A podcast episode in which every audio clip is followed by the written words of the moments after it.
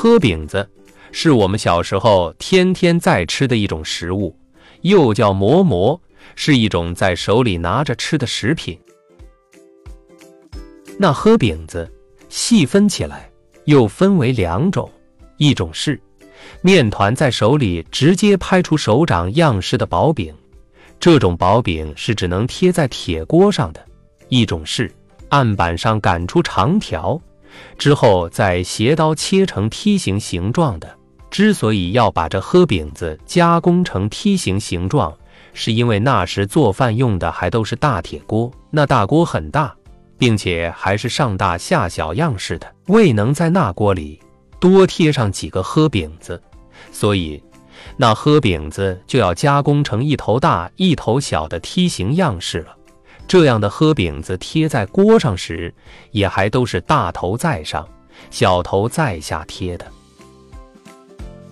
由于上世纪的六七十年代，那时候各种化肥农药还没普及使用，小麦的产量还都很低，白面面粉是不可能天天吃的。如此，加工成这些喝饼子的原材料面粉，往往就需要用其他的粗粮面粉来替代了。这样，也就形成了做出的喝饼子多种多样，大小形式也各不相同的。中国是个源远流长的国家，不知从何时规定，说是这做饭一事是母亲们的分内之事，所以这喝饼子也就基本上都是母亲们贴出来的。那时候。手拍喝饼子是多为杂面加工而成的，因为杂面的粘合度小，极易松散，是在案板上无法擀成条片状的，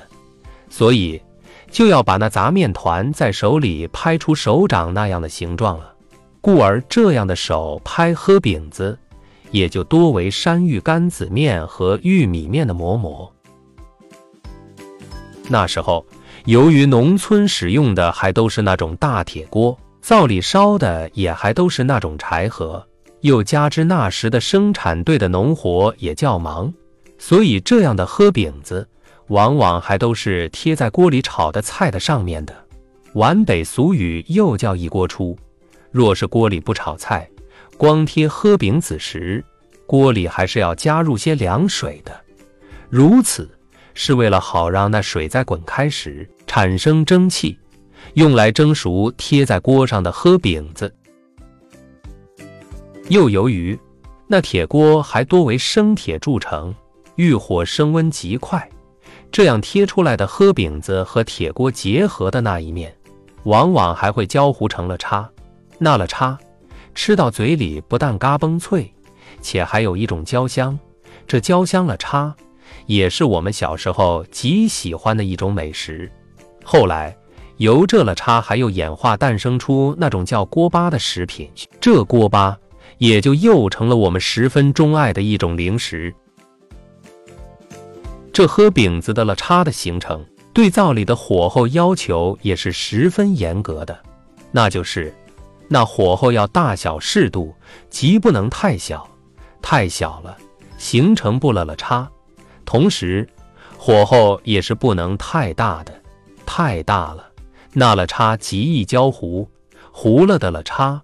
不但颜色黑乎乎的，十分难看，那味道也会不但不焦香，还会发苦，整个馍馍也就十分难吃。这种贴合饼子火候的掌握，也不是以灶里燃起火苗的大小来衡量的。而是以锅里冒出的蒸汽的多少样式来决定的。那时候，这大铁锅的锅盖上还是高粱停经缝制而成的。随着贴合饼子的锅里的温度升高，那锅盖四周会溢出蒸汽。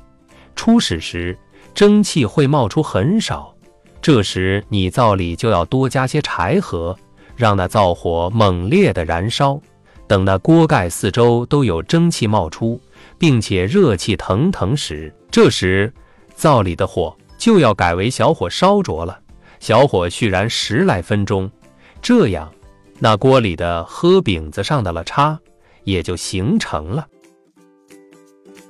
这样的带了叉的杂面喝饼子，若是再配上辣椒酱或是椒胡子来吃，那味道却也特别美。这吃法是要把辣椒酱或是椒胡子堆在喝饼子馍的中间的，吃时撕下一小块喝饼子，蘸上这些东西，再塞进嘴里，那嘴嚼出的辣味都能使你吃了还想吃。所以那时十来岁的我们。尽管个子不大，这样的喝饼子蘸辣椒酱，一口气是都能吃上好几个的。尤其是刚出锅的喝饼子，那热气尚还在那喝饼子里面悠悠冒出。若是这时就蘸上辣椒酱来吃，那热辣味都会让你的嘴直吸溜。相对于这种手拍喝饼子的，就是那种手擀喝饼子了。手擀喝饼子。多为小麦面粉的好面喝饼子。小麦的好面面粉，由于筋道大、延展性强，故而可把面团搓成长条，在案板上擀成条片状，再斜刀切成梯形样式，之后再贴进锅上，贴成好面和饼子。这样的好面和饼子，就是没有菜，光吃裸馍也是十分好吃的。若是再把大肥猪肉片子夹在馍里面来吃，那味道都能美的，让你吃了还想吃。这种白面馍馍夹肉的吃法，也只有在逢年过节时，作为孩子的我们，那时才能享受得到。又因为这好面面团粘结性非常好，有时还会把它擀成大圆片状，再在上面浇上油。撒上盐和葱花，这就是皖北地区的又一美味葱油饼了。本身这好面喝饼子就十分好吃了，再配上这些油盐葱花，那味道就不是一般的美了。故而这味道也就美成那时招待客人和逢年过节时的特殊美食了。所以那时十来岁的我们，要是吃这样的葱油喝饼子时，是不舍得大口大口的狂吃的，都是会在那里细嚼慢咽，慢慢的小口吃，边吃边回味着那种极美的感觉。这样的好面葱油喝饼子，由于先擀出的是一大圆片，所以折叠成长条形状时，都是会有很多层地，故而有些地方又夸张的叫它为千层饼。这样的千层饼，若是在大铁锅里贴出，还是不能先切成梯形后再去贴在锅里的，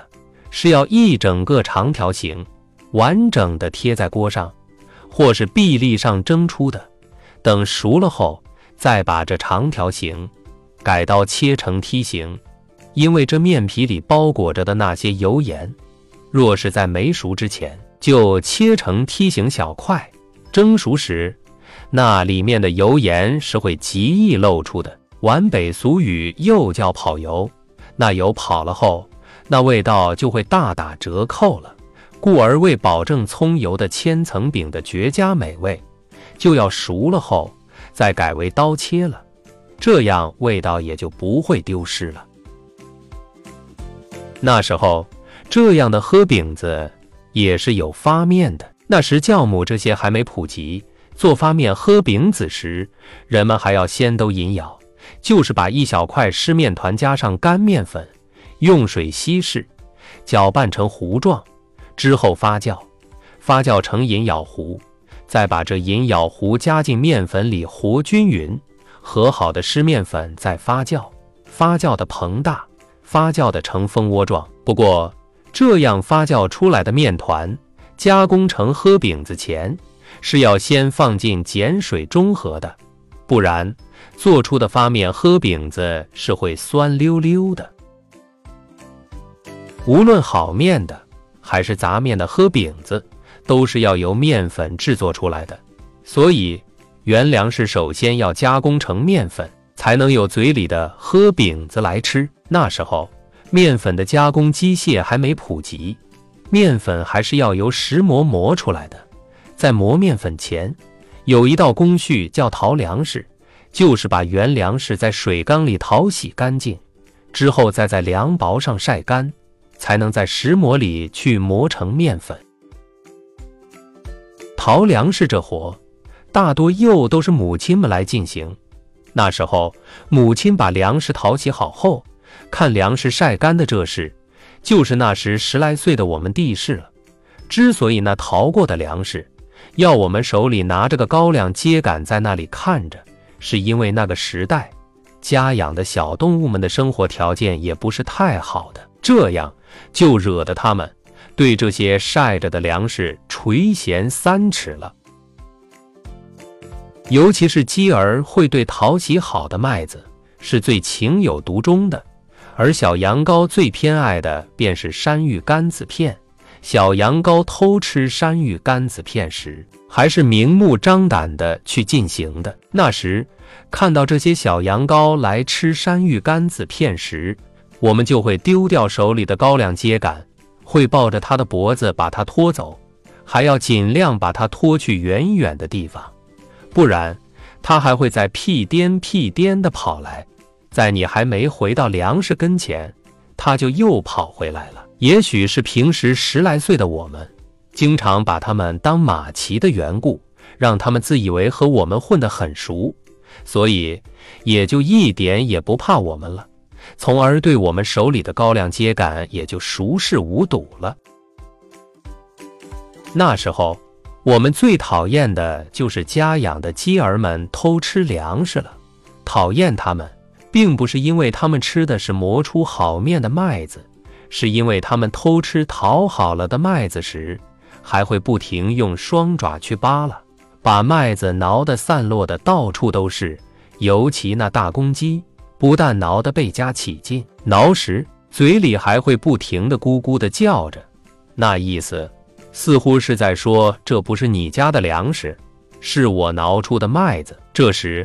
我们还真的会把那高粱秸秆打在他们身上，吓得他们扑啦啦的便飞走了。但你一个不注意，他们也是还会再飞回来的。所以那时看粮食时，我们都是要粮食跟前那里坐着的，是不敢离开半步的，因为这粮食可就是我们手里嘴里的喝饼子。如今，随着人们经济的大大提高和人们物质生活的大大改善，人们的日常做饭也都改为烧煤气，那种烧柴禾的大铁锅也就渐渐消失了。由此，那种大锅贴出的喝饼子也随之没有了，顿行了。但那种带了叉的大锅贴出的喝饼子虽然消失了，由于它的好吃。如今饭店里却也还在做这一吃食，不过这做出的喝饼子也就不再是贴出来的了，而是蒸炉里蒸出来的了。这蒸出来的喝饼子样子虽然还是那梯形样式，但那味道却已和以前的喝饼子天差地别了，没有了那种了叉的香味，更有一种在红烧的鸡块上煮出来的喝饼子。皖北饭店又叫小鸡喝饼的这种喝饼子，就连那样式也不是梯形的了，而是那种拉出的长条形了。这种喝饼子，由于长时间的浸泡在烧小鸡的汤汁里，也早就满身鸡味了。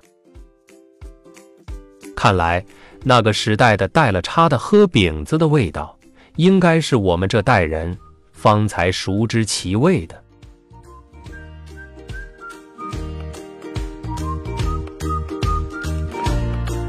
王贵田，那时候我们舌尖上的喝饼子分享完了。